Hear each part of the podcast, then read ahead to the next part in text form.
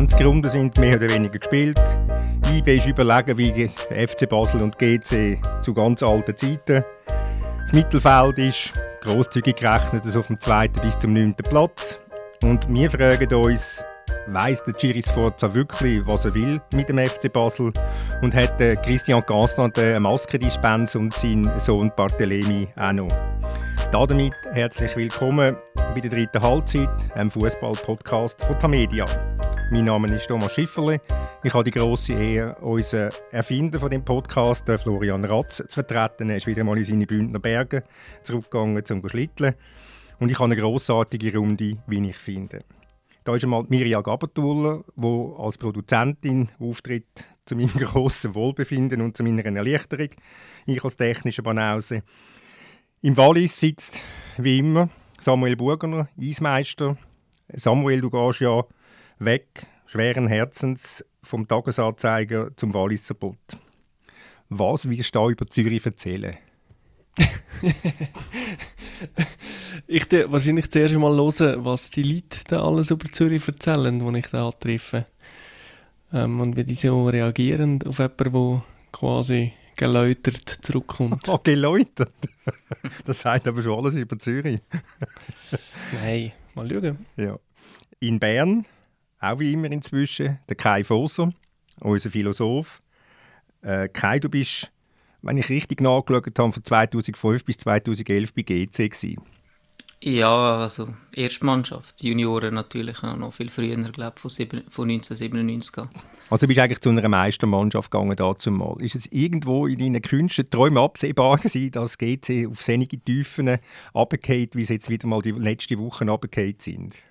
Ehrlich gesagt nicht, nein. Ich habe schon nach dem Abstieg auch gedacht, dass es eigentlich gar nicht mehr tiefer geht, aber äh, leider wird man da immer wieder... Ähm, aufs Neue überrascht und es gibt immer wieder ein tieferes Tief. Also jetzt nicht wegen dem Tabellenplatz, aber natürlich wegen, der, wegen dem Chaos, das dort herrscht. Und das ist schon zu meiner Zeit ähm, das grösste Problem gewesen und wo ich mich am meisten daran gestört habe, dass irgendwie fast zwei, alle zwei Jahre die Führung gewechselt hat, dass die Machtkämpfe gegeben hat, dass man gar nicht richtig können, sauber aufbauen und das zieht sich jetzt halt wirklich äh, kontinuierlich so durch und ist auch nicht verwunderlich, dass das jetzt äh, wieder ein neues Kapitel gibt. Und der dritte im Bunde, auch in Bern, Dominik Wüme. Dominik, die obligate Frage liegt auf der Hand, oder? Genau, du, du willst von mir wissen, wenn jetzt IBE Meister wird, also so etwas in die Richtung, oder? Ja, wenn die Meisterbeilage gedruckt wird bei der Berner Zeitung. Genau, genau, ja. Ja, ich habe mir heute so, ist mir, habe mir überlegt, ja, was könntest du mich da echt fragen? Und das war irgendwie schon mein erster Gedanke. Gewesen. Ähm, ja, ich habe jetzt schnell nachgeschaut und wenn es so weitergeht, dann müsste es irgendwie Anfang April so weit sein. so wie irgendwie Rekordsaison 2019, was ich natürlich sehr bedauere. Es wäre schöner, wäre es ein bisschen spannender oben wie letztes Jahr. Das ist aber grosszügig von einem Berner, das zu hören. Ja, was, also dann müssen wir in die leeren Stadien ja, die Matchen anschauen, wo es um nichts mehr geht. Also viel schlimmer kann es dann wirklich nicht mehr sein. Du musst mal in die Challenge League gehen, da geht es auch nicht um viel und die Stadien sind alle leer. Gut, oder? Wir kommen zu unserem ersten Thema, ähm, FC Basel. Kai, ich gehe davon aus, der ganz kleine Teil von deinem Basler Herz wird wahrscheinlich auch ein bisschen traurig sein über die Entwicklung von dieser Mannschaft, von dem Verein. Ja, klar. Also, es ist natürlich nicht, äh, nicht schön. Ich kenne auch noch viele Spieler dort und äh, ich leide da natürlich mit denen auch mit. Es ist äh, eine Entwicklung, die so auch nicht unbedingt zu erwarten war, dass man äh, nach acht Meistertiteln in Serie dann auf einmal die äh, klare Dominanz abgibt und jetzt eigentlich IB genau gleich dominant ist mittlerweile, wie das Basel früher war. In, in Bern hat man da, Dominik, hat man da ein bisschen Schadenfreude oder ist man das jetzt einfach sich gewohnt, ja, wir sind IB, wir sind so, so viel besser als alle anderen und was hinter uns passiert, das kümmert uns nicht? Nein, wie ich schon vorher angetönt habe, ich bedauere es ehrlich gesagt eher ein bisschen. Also es wäre ja viel schöner, wäre es jetzt relativ eng, würde es in diesem Match um etwas gehen.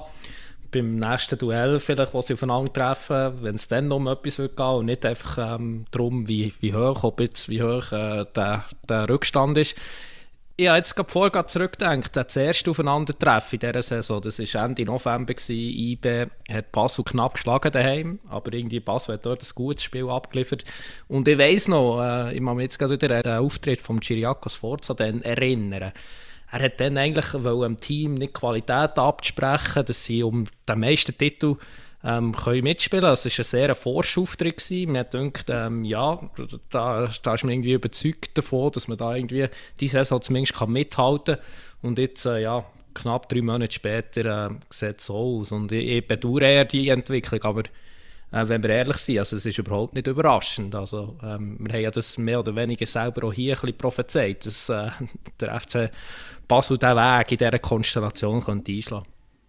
Aber schon, also ich finde schon, man müsste das dem FC Basel sehr konkret und sehr hart einfach vorwerfen. Es ist unsäglich.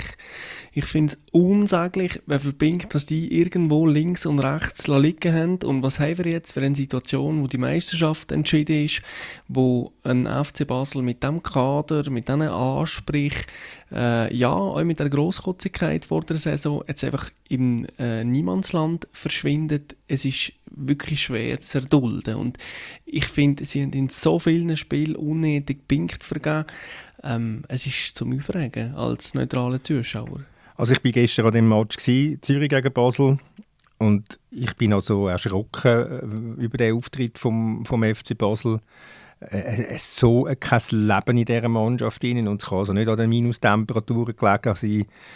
Äh, so kein Leben, so kein Plan, einfach gar nichts. Und all die, die eigentlich die Mannschaft tragen die sind einfach die sind einfach inexistent gewesen, angefangen beim Team Klose, über den Fabian Frey, Valentin Stocker, Team Kasami. Da ist absolut nichts rum und das muss ich sagen, das ist also schon erschreckend. Wir haben das mal diskutiert, Thomas, wenn du nicht da bist, sind dann nicht jetzt deine Meinung tatsächlich wahr. Ähm, ich habe damals gesagt, dass ich das Gefühl habe, es hat einfach wahnsinnig viele so Pseudo-Leader auf dem Platz, wo, wo Kraft ihrer Karriere, Kraft ihrer Lohnsumme und so weiter ähm, den Anspruch haben, ein Leader zu sein, aber nicht genau weiß, ob sie es tatsächlich sind. Und die Mannschaft ist wirklich, was die Hierarchie betrifft, sehr, sehr speziell zusammengesetzt, weil es hat oben in der Hierarchiestufe hat es ungefähr acht, neun Leute und alles unten in diesen tieferen Hierarchiestufen hat es fast niemand. Und ich finde immer, ähm, ein gutes Team ist ist hierarchisch einfach ähm, auf jeder Position irgendwo besetzt. Also es sind die jungen, aufstrebenden Spieler, äh, wo, wo karrieregeil sind, die etwas wollen erreichen ähm, Es hat die alten, erfahrenen, die vielleicht mehr verdienen und, und über ihr Charisma und Aura etwas bewirken, wie es damals beim Güte GC mit Grichting, Salatic, Bürki und so weiter der Fall ist. Und nebenbei hat es Kämpfer und Krieger wie Toko Abrashi damals. Und das fehlt mir beim FCB, dass es eine gewisse Ausgewogenheit hat. Ich habe das Gefühl, da hat es einfach nur so alt gestanden. Und es sind ja, eher, wenn wir ehrlich sind, sind alles Spieler, wo da wird nie je mehr einen guten Transfer machen. Möglicherweise der Kasamin, aber Stocker, Frei, Wittmer, ähm, hinterher Klose, die sind alle durch. Also. Der Wittmer würde jetzt widersprechen. Der Wittmer hat jetzt mit dem Ernst Pech, dass er verletzt ist und äh, ich bin der Überzeugung oder der Meinung, dass der Wittmer eine sehr gute Entwicklung gemacht hat und dass er ein sehr wichtiger Spieler ist. Er ist aber leider eben nur in Anführungszeichen recht ein Außenverteidiger und da kann man das Spiel natürlich sehr selten, selten wirklich prägen. Ja, aber man kann natürlich, äh, man kann natürlich Schaden zufügen, wie wir gestern beim äh, Auftritt vom äh, Van der Werfen gesehen also ich meine, Gut, da hast du recht, da muss ich Also ich meine, mit dem, mit dem Wittmer äh, verläuft der Match äh, sehr wahrscheinlich anders, oder? Also äh, er sieht nicht gut aus, sowohl gegen Führer aber auch gegen Hingere, ich meine, steht ja am Ursprung von dem No-Ways, wobei ähm, der Jömert macht es natürlich auch katastrophal und wird dann vom Sforza noch abgestraft, indem er zur Pause rausgenommen wird. Ähm, ja, Zusammensetzung, ich finde, also einerseits die Hierarchie, das finde ich sehr wichtig, aber die Frage ist halt auch harmonisch, oder? Bringt man dann da irgendwie 25 Spieler zusammen, die irgendwie das Gleiche Gleiche wollen? Oder hat man da halt irgendwie so ein bisschen zu viel Einzelinteressen ähm, als Priorität? Und mir denke, das ist schon eines der Probleme beim FC Basel. Also ich meine, dass die, dass die Mannschaft nicht gut zusammengestellt ist, das sagen wir ja hier alle Wochen, oder? Und irgendwie der Zegrova ist für mich auch irgendwie so ein bisschen äh, sinnbildlich für das. Ich meine, ja, er hat dort den Führungstreffer auf dem Fuß nach dem Fehler vom Brecher. Und ich meine, was er dort macht, das ist einfach eine Nonchalance, nicht zu überbieten, oder? Und das, mir denke einfach, da haben ein paar Spieler nicht begriffen, um was es eigentlich so gehen hier, oder? Und das, das führt einfach zu einer Mannschaft, die überhaupt nicht harmonisch ist, die sich dann irgendwie auch verliert und ähm, ja, dabei kommt dann so ein ja, schlimmer Auftritt. Also ich muss euch da ein bisschen widersprechen, ehrlich gesagt. Ich habe den Auftritt weder schlimm gefunden, noch katastrophal. Noch habe ich das Gefühl gehabt, dass ein Klose nicht präsent war. Noch habe ich das Gefühl gehabt, dass ein Stocker nicht präsent war. Äh, ich habe gefunden, der Klose macht einen super Match. Also macht einen einzigen kleinen Fehler, wo er eine Kopfballrückgabe gibt. Sonst extrem souverän, hat sich brutal gesteigert nach dem Lugano-Match, wo wir ihn zu Recht auch kritisiert haben. Also sie haben Zürich nichts zukommen lassen. Ausser eben der, der Penalty, wo natürlich ein Geschenk ist, ein absolutes Geschenk, völlig unnötig. Aber sonst habe ich einen Auftritt gesehen, wo äh, erstens mal ein klarer, klarer Plan dahinter war. Man hat versucht, über die Flügel zu kommen, man hat versucht, Flanken reinzubringen. Dann war das Problem, dass man in der Box zum Teil nicht in der richtigen Position war. Äh, wenn Valentin Stocker x-mal über links durchkommt und in einer guten Position ist zum Flanken, dann muss einfach klar sein, dass einer auf den ersten Pfosten geht, einer auf den zweiten und einer im Rückraum wartet. Ist zu wenig passiert. Und durch das sind sie nachher nicht zu glasklaren Chancen gekommen. Aber sie sind absolut dominant gewesen. Also der ja. FCZ hat sich nur hinten eingegelt und das auf einem Terrain, wo dermaßen schwer bespielbar ist, wo es für jede, für jede Mannschaft schwer ist, äh, sich, sich durchzukombinieren gegen eine so eine massive Abwehr, wo eigentlich nur auf destruktive Spielweise ausgelegt war. Also der FCZ ist nur hinten gestanden und hat lange Ballführer geschwartet. Aber ist kein, auch das richtige Rezept. Wie, wie, wie viele gute Chancen hat, äh, wie viele gute Chancen hat Basel gehabt? Wie viel hast du gezählt? Wenig, ja, aber, Sehr wenig, sie können, aber trotzdem noch mehr als der FCZ. Aber nehmen wir jetzt an, der, Ans der Anspruch von Basel ist, da haben sie selber auch geäußert, das hat der äh, Chiriakos Forza hat das auch nicht äh, bestritten, das war ja mal gewesen, vor, eben, vor zwei, drei Monaten mit IBE mitzuhalten, oder? Und er hat IBE vor zwei Wochen in Zürich gespielt. Mehr oder weniger, der As war jetzt vielleicht noch ein bisschen schlechter, gewesen, aber auch dann war er sehr schlecht. Viel schlechter, kurz. viel schlechter. Ja, aber dann, kurz darauf hat man müssen, kurz zuvor, vor diesem IBE-Spiel, hat man müssen ein Match von GC verschieben. Also er war schon dann schlecht. Gewesen. IBE hat zu Pause 3-0 geführt, sie haben 4-0 geführt, das hätte 5-6 noch können sein Das ist einfach Differenz. Und wenn man Nein, annimmt, das ist eben nicht Differenz. Wenn man annimmt, das ist der Anspruch von Basel mit IBE mitzuhalten, dann ist es ein schlimmer Auftritt gestern. Nein, das ist nicht die Differenz, weil der FCZ hat gestern eindeutig anders gespielt als gegen IB. Gegen IB hat man versucht, irgendwo durch ein bisschen mitzuspielen.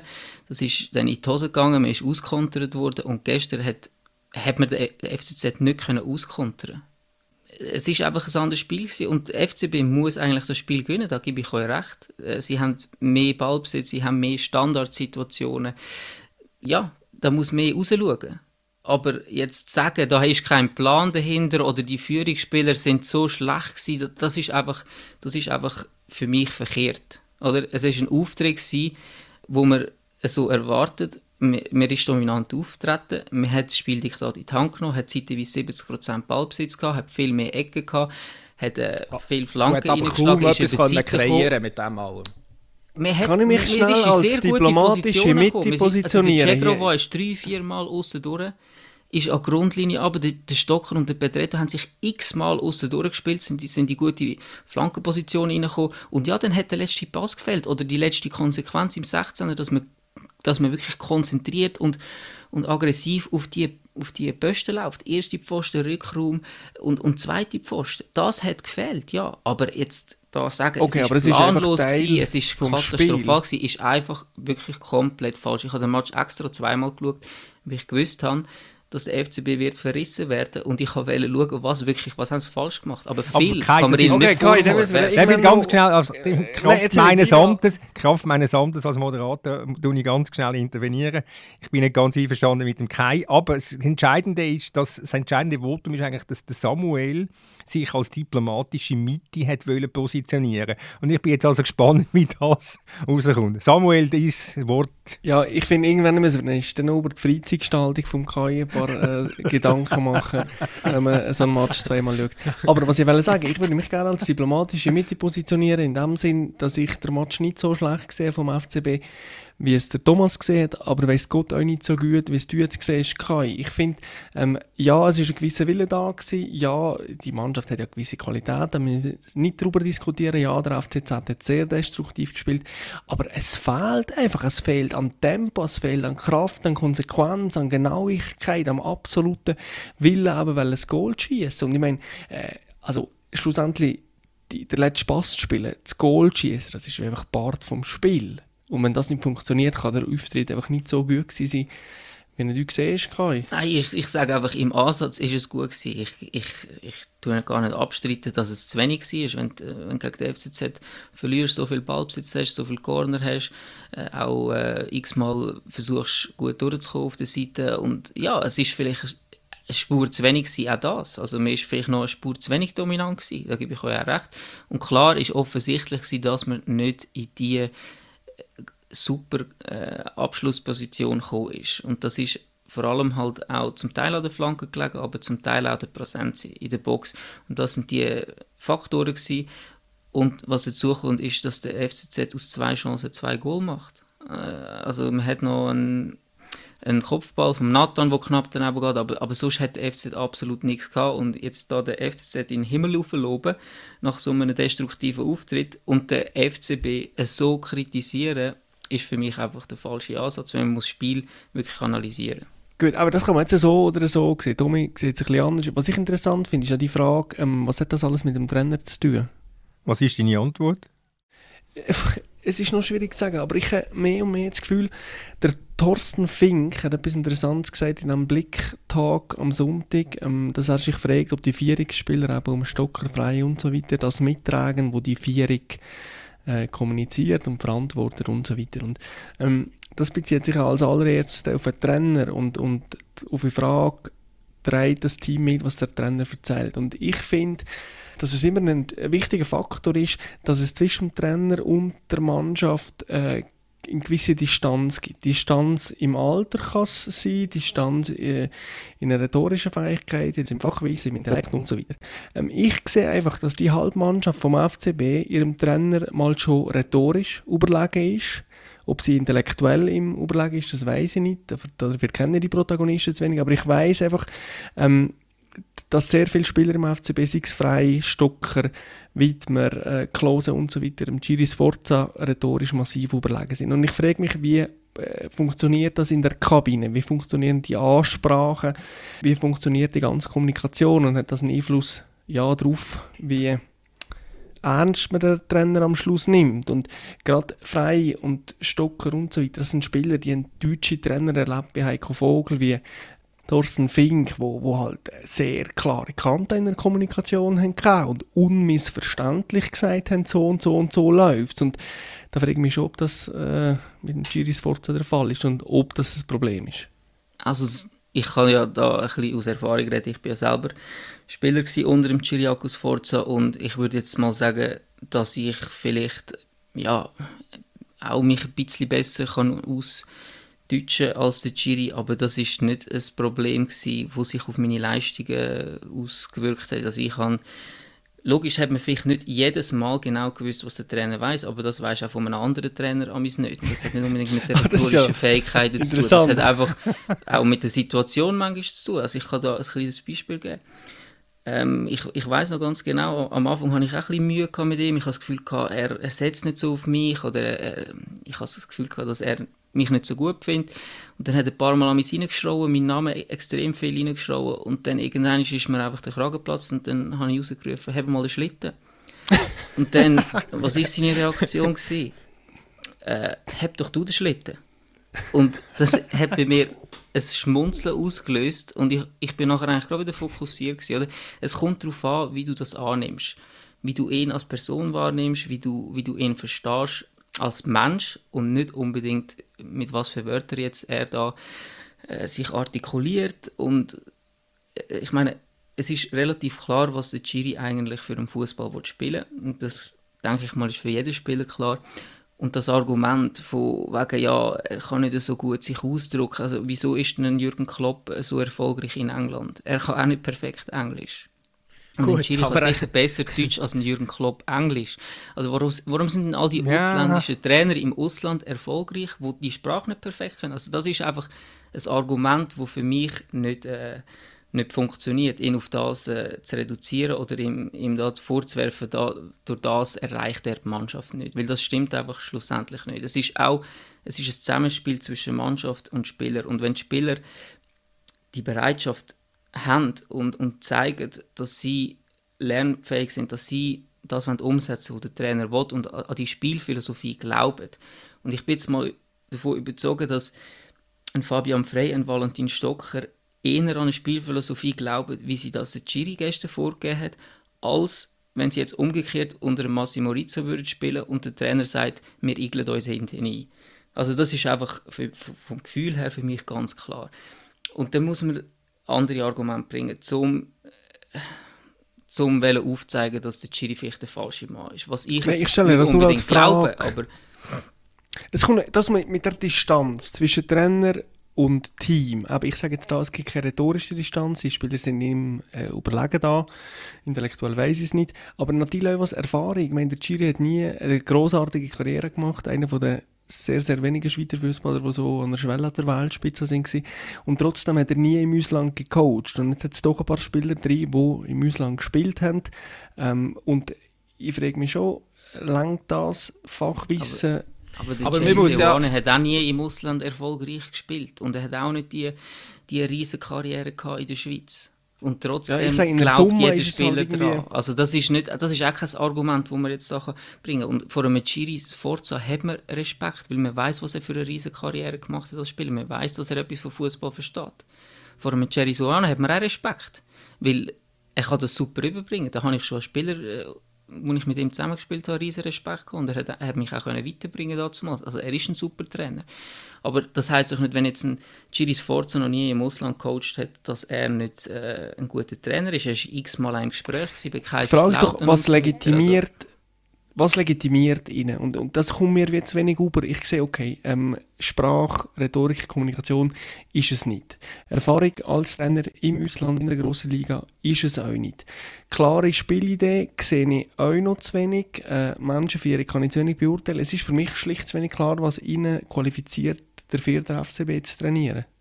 Ich finde einfach, wir haben ja anfangs Saison schon gesagt, also ähm, egal für welchen Trainer. Also, es wäre auch sogar für, äh, für einen Jürgen Klopp oder für Pep Guardiola nicht ganz so einfach geworden, ähm, aus dem FC Basel wieder einen Vorzeigeklub zu machen, weil, weil es ja schon in anderen Positionen überhaupt nicht passt. Das fängt ja beim Präsidenten an, es geht weiter beim Sportchef, den man kennen hat und das schlägt sich natürlich nachher bis aber auf die Mannschaft. Ich meine, da erkennt man auch keine Idee. Ähm, einerseits auf dem Platz Mira mit dieser Spielweise, mit dem, mit dem 4-2-3-1, das man spielen will. Aber neben dem Platz auch, ich meine, die Mannschaft, also jetzt, äh, jetzt holen sie ja, da haben sie den Cardoso geholt, oder? Eigentlich möchte man ja mit dem Jömert, ähm, auf den Jömert bauen in der Innenverteidigung als Mann der Zukunft, da hat man jetzt gestern mehr oder weniger rasiert. Man bringt einen Leihspieler, wo man eigentlich null Nutzen davon hat, wenn man ihn nicht kann übernehmen kann und dann weiterverkaufen Jetzt habe ich vorher gelesen, kommt sehr wahrscheinlich noch der Males, wo Inter ähm, diesen Sommer von Luzern hat gekauft und auch Genua hat ausgelernt, der irgendwie 20 Minuten in Cup hat gespielt für Genua.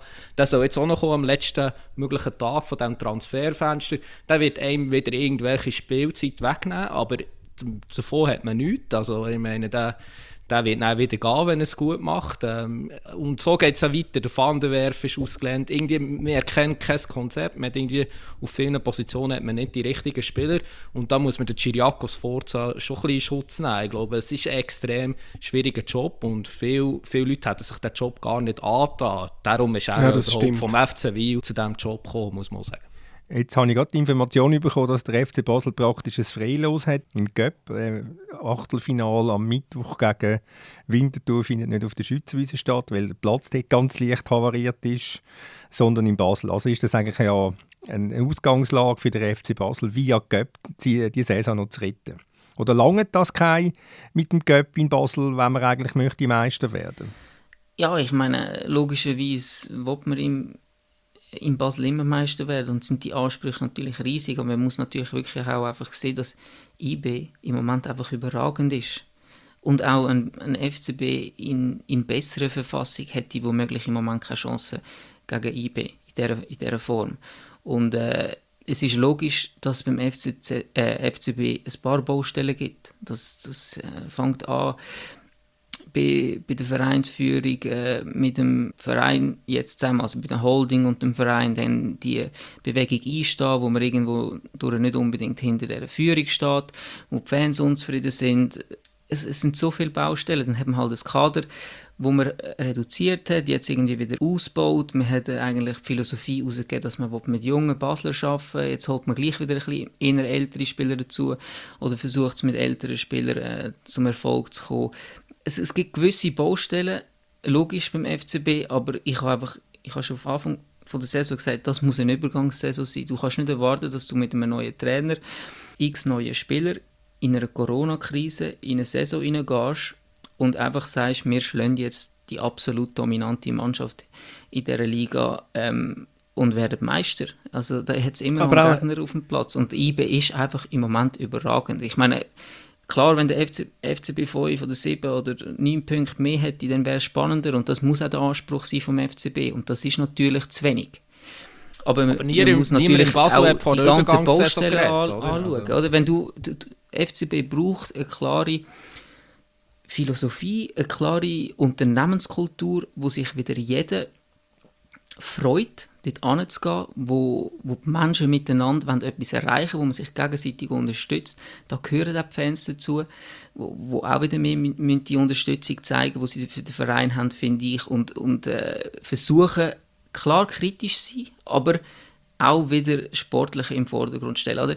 Ich meine, jetzt haben wir die letzten drei Jahre so viele Köpfe dort gehabt und jedes Mal war ein anderer Joel. Gewesen. Am Anfang ist irgendwie der Burgener Joel, dann ist auf einmal mal der Heri Joel, nachher äh, will man es am Streller ankreiden, dann ist der Vicky äh, der, der vielleicht äh, zu wenig gut ist, nachher ist der Marcel Koller der Böhlimann und, und jetzt ist es der Chiri und in zwei Wochen ist dann wieder irgendjemand, der sich äh, irgendwie äußert. Äh, also das ist doch überhaupt nicht zielführend, oder?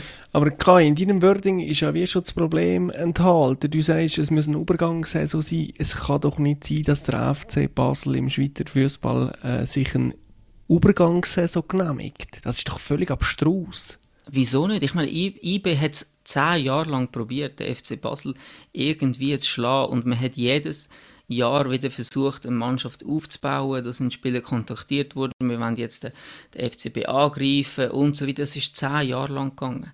Und klar kann es nicht der Anspruch vom FCB sein, einfach Zweiter zu werden. Da gebe ich euch ja auch recht.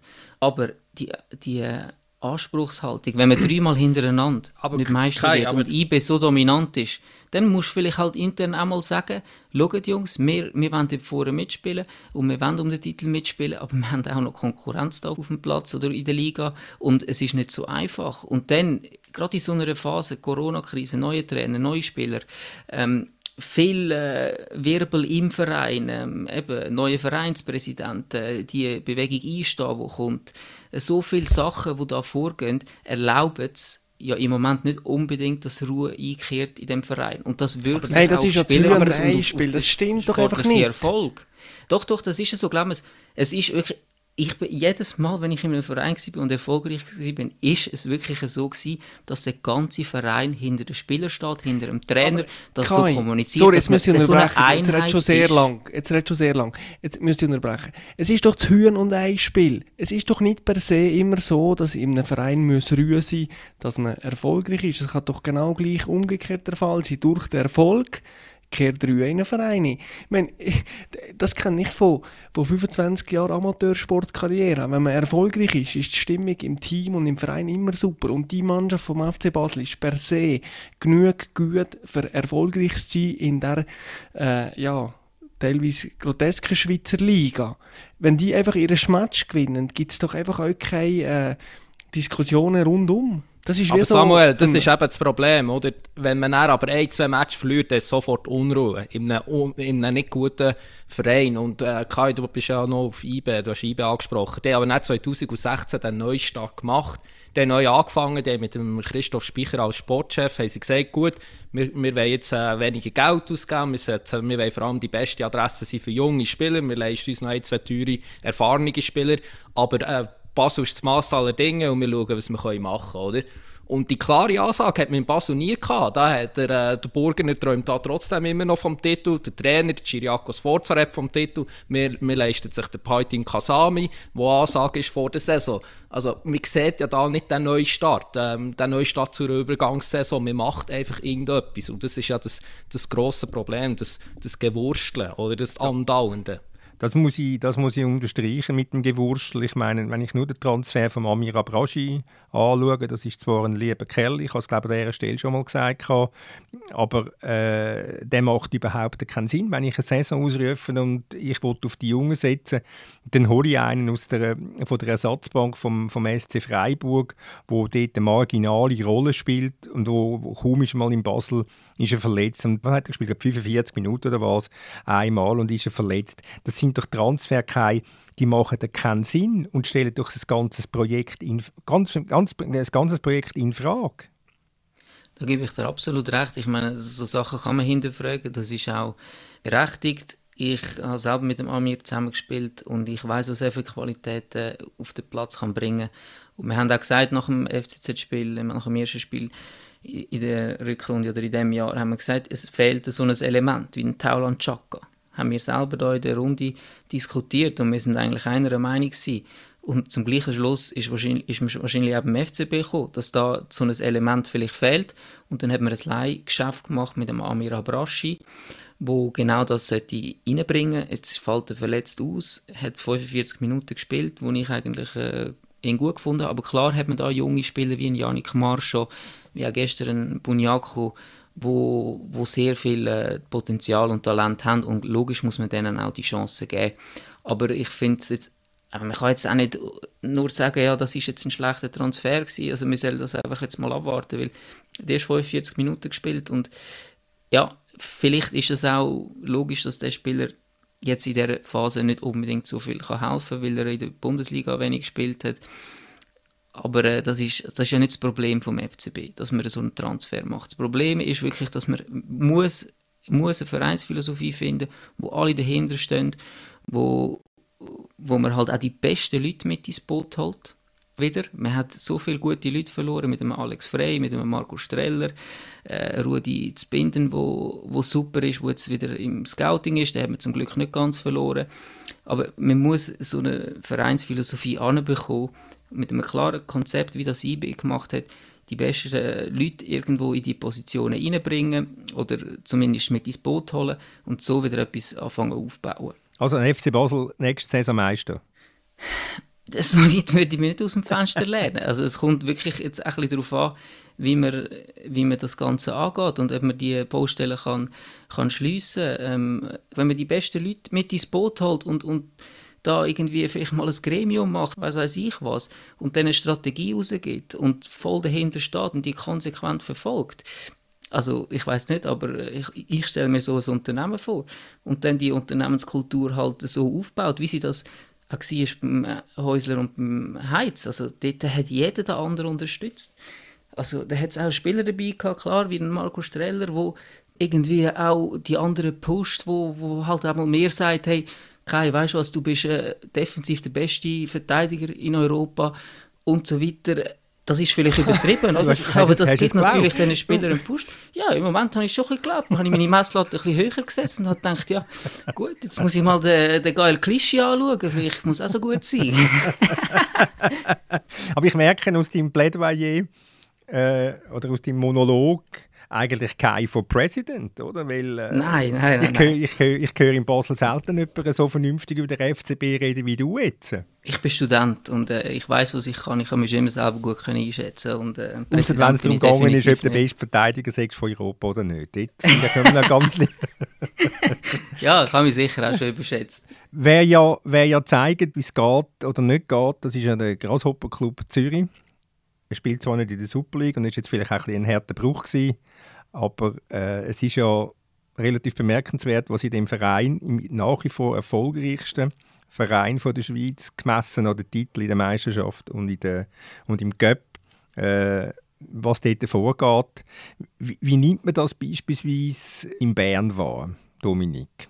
Re registriert man das überhaupt oder belächelt man das oder sagt man sich, ja, Challenge Nein, ich meine, ist, ist immer noch der Rekordmeister, oder? Also, ich meine, ich weiss noch, als ich jung war, habe ich ein, zwei GC-Fans kennt, die früher noch auf Zürich sind gegangen für die Matches, weil, weil man in Bern ja so unerfolgreich war zu dieser Zeit. Ähm, ja, ich meine, eben, es ist schon ein bisschen ähnlich und darum überrascht es auch nicht die Überleitung. Oder? Der Fisch stinkt ja immer vom Kopf. Oder? Das, ist, das ist das Problem beim FC Basel und das ist auch das Problem bei GC. Ich meine, wenn man jetzt da alles nachliest, ist es eigentlich überraschend, hat es so lange gedauert, bis in dieser Konstellation klebt. Ich meine, da hat man, hat man so ein bisschen die alte äh, GC-Führung, also ein bisschen so die alten GC-Kontakte, die noch so durch Gurowitz äh, vertreten werden. Andererseits hat man, hat man die neuen Geldgeber, ähm, wo, wo, äh, wo ihre Leute installiert haben. Und ich meine, das, die sind so fern, die, sind, die, die operieren auf einem anderen Planeten, die haben ganz andere Denkweisen. Das ist komplett unterschiedlich.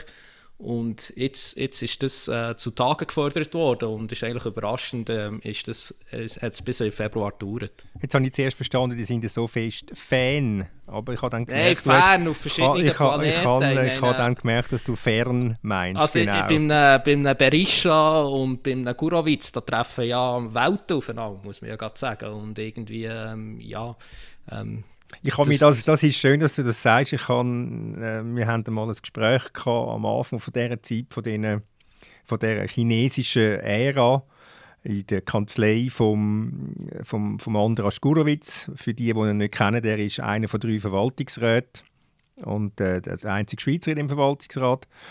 Und dort haben wir ein Gespräch gehabt mit dieser neuen Führung. Andras Gurowitz ist da gekommen, Jimmy Berisha, Samuel Haas und äh, Adrian Fetscherin. Und dann hat äh, der Berisha eigentlich das grosse Wort geführt und hat dann so gönnerhaft zum Andras Gurowitz gesagt, ja, ohne Andras hätte es den Deal nie gegeben. Und ich habe mir schon, in dem Moment habe ich mir so überlegt, was denkt jetzt eigentlich ein gestandener, angesehener Anwalt von einer hoch angesehenen Kanzlei an der Zürcher Bahnhofstrasse, wenn so einer, der ein, ein, ein, nichts, keine Rolle gespielt hat bisher im, also im einfach ein neureicher Schnudergolf. Ein Navaleur können wir jetzt vielleicht auch sagen. Ein neureicher Schnudergolf würde ich jetzt möglicherweise, wenn ich könnte, rausstreichen aus dieser Sendung. Aber einfach ja, sehr selbstgefälliges Auftreten. Und dann denke ich mir, was, was, was, was, was geht im Kopf von dem Gurowitz vor? Und das zeigt euch einfach eben die, die wie, wie das du gesagt hast, Dominik, die, die, das sind verschiedene Planeten, wo die herkommen und wo sie sich bewegen. Und das ist alles einfach zum Schatten von einem, von einem eigentlich grossartigen äh, Club, also mit einer grossartigen Geschichte, sagen wir einmal. Aber sie haben mich ja gefragt, wäre es denn nicht konsequent, wenn die Leute um Gurowitz ihre Anteile hätten verkauft. Ich meine, entweder macht man es richtig oder man macht es nicht. Ich meine, es ist jetzt schon auch ein bisschen einfach, jetzt auf die neue Führung äh, zu schießen. Logischerweise, ich meine, das Auftreten, auch gerade vom Fetscherin, das, das geht gar nicht. Es geht aber, eben genau andersrum. Es geht ja andersrum. Es ist ja nicht, es ist ja nicht, sind nicht die Alten auf die Neuen schiessen, sondern es haben die, die Neuen auf die Alten geschossen.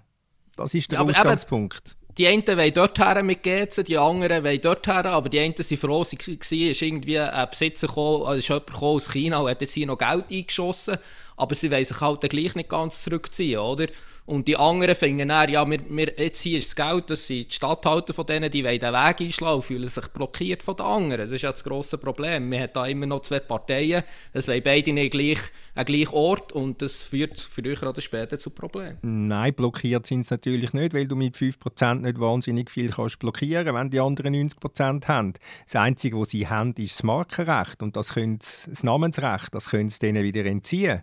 Aber das bringt ihnen im Prinzip, das ist ein Trumpf, den sie haben, das ist so, aber es bringt ihnen im Prinzip kurzfristig nicht wahnsinnig viel, weil sie würden dann ja nicht mit GC der Super League oder der Challenge League spielen, sondern die müssten dann irgendwo in den Niedrigen von der Schweizer Meisterschaften anfangen. Oder? Aber das Problem ist, das Problem ist dass, die, äh, dass die Neuen halt quasi beführungslos sind und dass sie kein Gesicht haben, weil das Gesicht müsste eigentlich der Chines Sky San sein, wo ich mich immer frage, welche, welche Rolle spielt er eben wirklich selber? Ist er der mächtige Mann? Ist er wirklich der Präsident?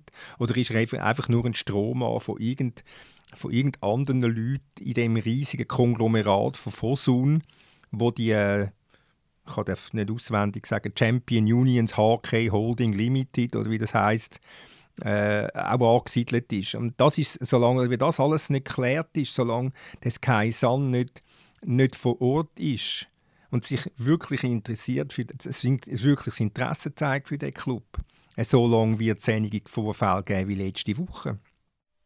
Also ich finde einfach das Problem bei GC ist halt wirklich, dass die chinesischen Besitzer nicht greifbar sind, wie du das sagst, absolut richtig, nicht fassbar und dass sie wahrscheinlich auch eigentlich keine Ahnung von Fußball haben. Und sie sind jetzt in Europa an einen äh, Spielervermittler angekommen, ähm, wie heißt der schon wieder? George Mendes. George Mendes, genau, ein großer Name, der ist irgendwie mit, mit einem anderen Spielervermittler, mit dem Jimmy Berisha in Kontakt gekommen und irgendwie haben sie den Deal gemacht.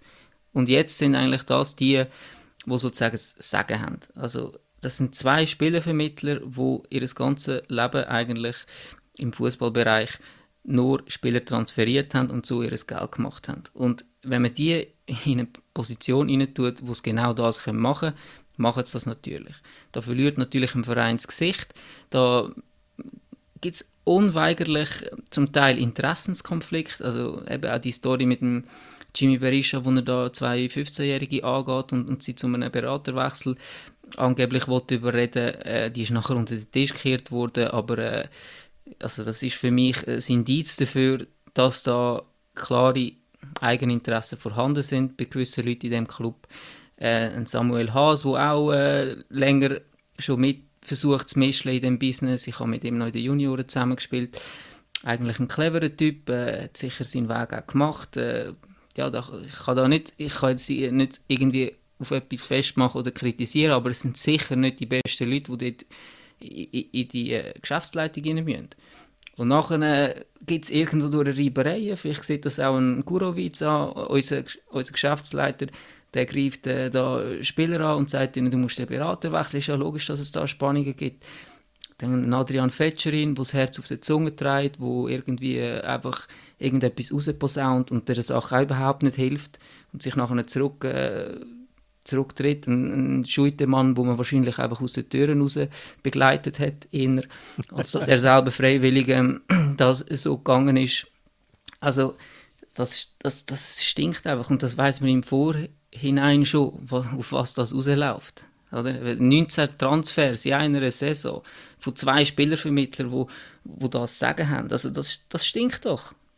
Und das ist ja genau Gut, das, wo, glaub... wo im Fußball wo das grösste Problem ist, dass solche Leute dann irgendwie in Positionen kommen und dann werden die Spieler hin und her geschoben, man hat keine Übersicht mehr über den Geldfluss, dann wirft man der alten Führung vor, dass sie irgendeinem Spieler vermitteln, was auch immer was zahlt hat, aber man hat selber zwei Spieler vermittelt, die den Laden führen und lässt auf Mendes, wenn es um Transfers geht. Also das ist einfach äh, alles skiheilig und aber alles... Äh, ja. Aber das hat man ja alles gewusst, wo man die neuen Besitzer ins Boot hat geholt. Und ich meine, wenn man Salat machen ich meine, jetzt bei Wolverhampton ist das relativ gut gekommen. Äh, eben, man kann sich immer noch darüber stören, über die fehlende Identität und so weiter. Ja, logisch, das ist eine Nebenerscheinung. Aber das hat man alles gewusst, wo man die Besitzer ins Boot hat geholt. Was ich vorhin noch ansprechen bei GC hast du halt dann eben immer noch der, nennen wir ihn halt den Zürcher Geldad oder Alt, oder? Die mögen jetzt vielleicht noch 5% haben, aber sie können ja natürlich immer noch für Unruhe sorgen. Und auf, auf das hat ja die Aussage vom Fetscherin ein bisschen hergezielt. Und ähm, ich kann das völlig blöd finden. Die Art und Weise war sicher auch nicht clever, gewesen, aber er hat natürlich sicher einen Punkt getroffen. Und man hat einfach zwei völlig verschiedene Parteien und die gehen beide, die gehen nach rechts und die anderen gehen nach links und es kann nicht gut kommen. Nein, der hat natürlich keinen Punkt getroffen, das stimmt natürlich, da muss er widersprechen, Dominik. Das Problem ist das, was der Kai vorher angesprochen hat, das sind die zwei 15-Jährigen, die zu einem eben angeblichen äh, Beraterwechsel gezwungen worden sind vom, vom Jimmy Berisha äh, zu einem anderen Berisha, wo er behauptet, er habe nichts zu tun mit, denen, äh, mit dem und das ist der Auslöser vor allem, weil, weil dort äh, hat Gurowitz angefangen, drauf zu schauen, hat den Finger drauf heben, weil er ist Verwaltungsrat, er hat als Verwaltungsrat eine Aufsichtspflicht. Und deren Aufsichtspflicht hat er wollen ankommen. Und das ist beim Jimmy Berisha Managing Director, wie er sich so schön nennt, ist das eben gar nicht gut angekommen. Und seither, und seither äh, läuft es einfach läuft's schief und ähm, einem Fetscherin, muss ich ganz ehrlich sagen, als Kommunikationsverantwortlich steht das nicht zu, sich so zu äußern. Stell dir einmal vor, der Galbi Studemann würde in Bern das machen, über einen Verwaltungsrat, was dann los wäre, wie lange es der noch, wie lange es der noch das Büro hätte im Wankdorf. Ich glaube auch, dass die Fetscherin-Aussage wirklich so das Niveau nochmal äh, auf ein Maß gesenkt hat, das einfach nicht mehr tolerierbar ist. Ich meine, Dominik hat das sehr gut gesagt, dass du, ähm, wenn du den Club an chinesische Vertreter verkaufst, dann läuft das halt einfach so. Und das ist jetzt, weiß Gott, nicht der erste Ort, wo, wo so äh, Fußball praktiziert wird, mit vielen Transfers, mit undurchsichtigen Geldfliss, mit... Äh, fragwürdige Leute in Chefpositionen. Das ist alles äh, soweit okay, ich meine, sie sind Tabellenvierer, aber äh, Fetscherin, wo man wirklich das Gefühl hat, hey, was ist eigentlich mit dem genau los, geht irgendwo auf eine Ebene, wo, wo unterirdisch ist, greift ein Journalist an, der, der Journalist schreibt irgendetwas von Alkoholproblemen, der Fetscherin wehrt sich wieder gegen die Alkoholprobleme. Es ist so, also man ist da wirklich am alleruntersten Level von, von Anstand und Moral und ähm, ich glaube, das ist der größere Schaden als das Konstrukt, von, dass dort Chinesen sind, die vielleicht nicht ganz greifbar sind und dass es der eine oder andere Transfer vielleicht zu viel ist. Ich meine, eben, sie sind Tabellenvierer. Ja, aber weißt du, genau dort fällt ja, dass die Chinesen nicht greifbar sind, dass sie nicht da sind, dass nicht jemand das Wort ergreift, dass, es, dass, dass sich niemand dafür interessiert eigentlich in der Führung, was der Fetscherin rauslässt. Das, das ist egal. Der Fetschering kann einen Journalist abqualifizieren. Er kann eine Zeitung, er kann eine Zeitung arrogant nennen, weil sie den Namen soll ich angeblich falsch schreiben, weil sie den Namen mit Bindestrich schreibt, statt ohne Bindestrich. Aber währenddem er das sagt, hockt er neben einem Wimpel, wo Grasshopper Club mit Bindestrich geschrieben ist. Das sind, so, so weit ist das gesunken und das hast du, ich meine mit unterirdisch, das ist im Prinzip das völlig richtige Wort und das ist, das ist eine, schändliche, eine schändliche Entwicklung für den, für den Club und äh, die, und das Mannschaftsproblem ist, ich habe das gestern versucht zu beschreiben in der Sonntagszeit, das Problem ist, dass das einfach eine Söldnertruppe ist, da kommen ein paar und gehen wieder und denen ist doch das egal, da werden sie halt nächstes Jahr irgendwo noch jemand anders parkiert vom Mendes. Und das und, und unter dem leidet das GC. Aber das hat man gewusst, als man die ins Boot hat geholt. Selbstverständlich also, hat man das klar, gewusst. Also, Selbstverständlich also, hat man das gewusst. Ja. Aber das muss man sich jetzt nicht wundern. Für den Fetscherin hat er eine Chance bekommen, wieder im äh, Schweizer Profisport. Und also scheitert kläglich und geht jetzt wieder zurück auf das Rosa und verkündet da irgendwelche Träume, die, die nie realisiert werden. Es ist schon krass, wie der Typ immer wieder irgendwo dafür kommt. Aber jetzt ist er in den Bündner Bergen verschwunden und das ist ja nicht so schlecht, zumindest nicht für GC. Ein anderer Weg als GC versucht der FC Luzern zu gehen in der Super League. Das ist die Einsetzung von Stefan Wolf als Präsident. Stefan Wolf ist ein früheriger Fußballer, internationaler. Hat zuletzt ist er im Verwaltungsrat vom FC St. Gallen und jetzt tritt er Nachfolger vom, vom Studhalter in Luzern als Präsident. Was halten wir davon, dass ein ehemaliger aktiver Fußballer Präsident ist von einem Super League Club? Ja, ich finde das gut. Also man sieht es bei Bayern München, wo ehemalige Spieler äh, Präsidenten geworden sind und das Fachwissen können im Verein reinbringen. Und äh, ich habe jetzt den Stefan Wolf als Spieler äh, eigentlich nie erlebt. Also ich bin noch zu jung für das.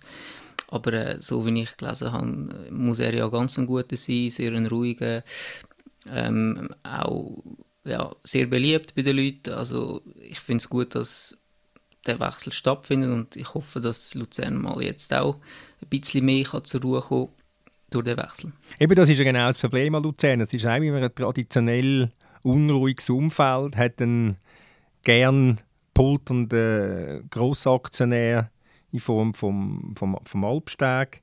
Haben, haben das Gefühl, dass er dann kann gewachsen sein oder gewachsen ist? Also, er ist jetzt so in dieser Position, weil man jetzt eine Lösung hat gefunden Ich glaube, da ist das seit Jahren ist der Aktionärstreit äh, gewesen, oder? Dass die Leute um Saviris eigentlich verkaufen wollten, man hat irgendwie niemanden gefunden, oder? Es ist darum gegangen, wer jetzt eigentlich die Mehrheit hat in diesem Club und da hat man jetzt zumindest eine Lösung gefunden, oder? Ähm, und mir denke, das passt jetzt so ein bisschen zu dem 4-0-Sieg, den sie gegen Vaduz gefeiert ähm, Ja, dass sie sich da jetzt so ein bisschen im Aufschwung ähm, wählen. Ich kann mir auch durchaus vorstellen, dass sich da jetzt zumindest die Rückrunde so ein bisschen fortsetzt.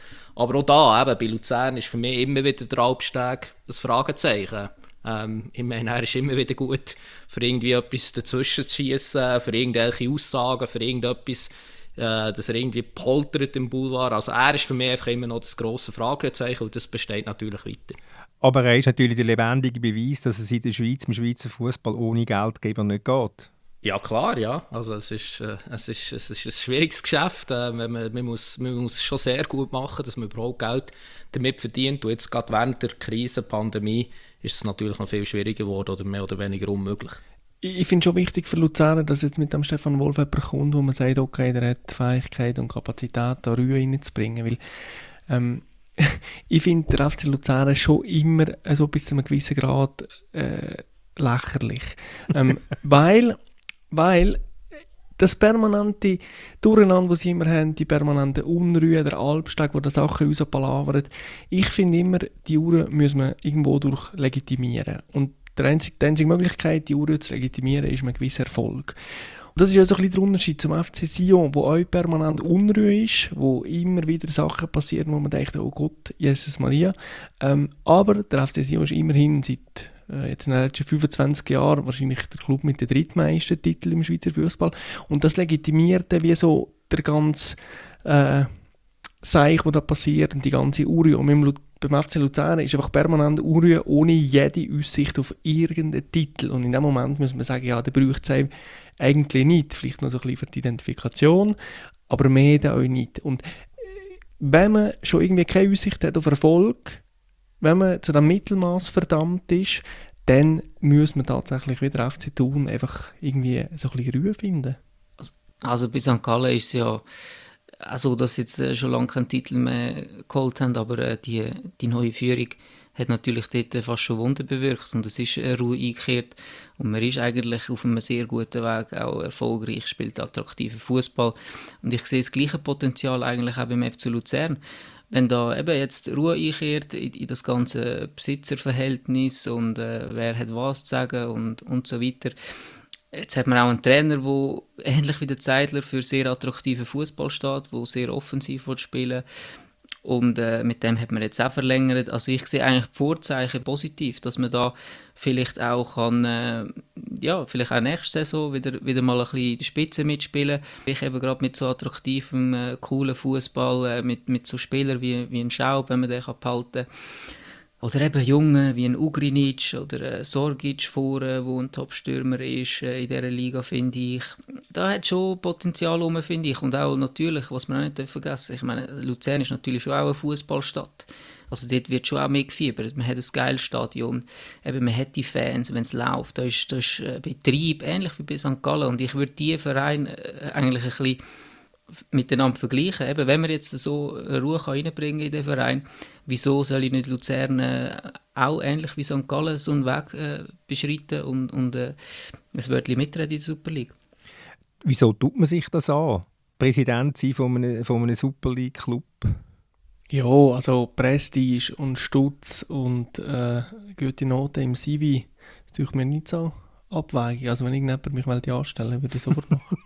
Ich glaube, also das, das ist, Sag's mal am Gast auch, auch die Leidenschaft für den Fußball mit dir. Also ich habe noch nie einen Resident kennengelernt, der nicht absolut Fußball verrückt ist oder, oder die Leidenschaft für den Fußball mitbringt. Und äh, das Wort Leidenschaft sagt es ja eigentlich schon wir, wir leiden auch viel, oder? Und das ist im Fußball einfach so. Und das, das weiß ja jeder, der so einen Job annimmt. Und das ist nicht für jeden etwas, aber äh, wenn man halt wirklich so Fußball verrückt ist, ja, dann kann ich das durchaus nachvollziehen, dass man ja, wieso nicht? Also eben, Stefan Wolf, der mal ehemaliger Spieler war, jetzt auch schon ein gewisses Alter, hat eine gewisse Reife.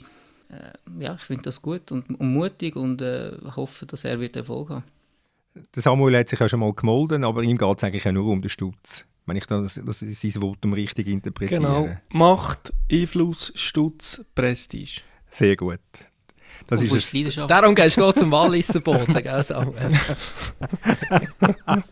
das ist ein sehr, das ist ein sehr schönes Schlusswort gewesen. Ich äh, bedanke mich recht herzlich bei meinen drei Kollegen fürs muntere Diskutieren. Ich bedanke mich bei der Mirja fürs Produzieren und ich bedanke mich bei unseren treuen Hörern fürs Zuhören. Wir hören uns in einer Woche wieder. Dann ist der Florian wieder am Drücker und ich sage, macht's gut und bleiben gesund.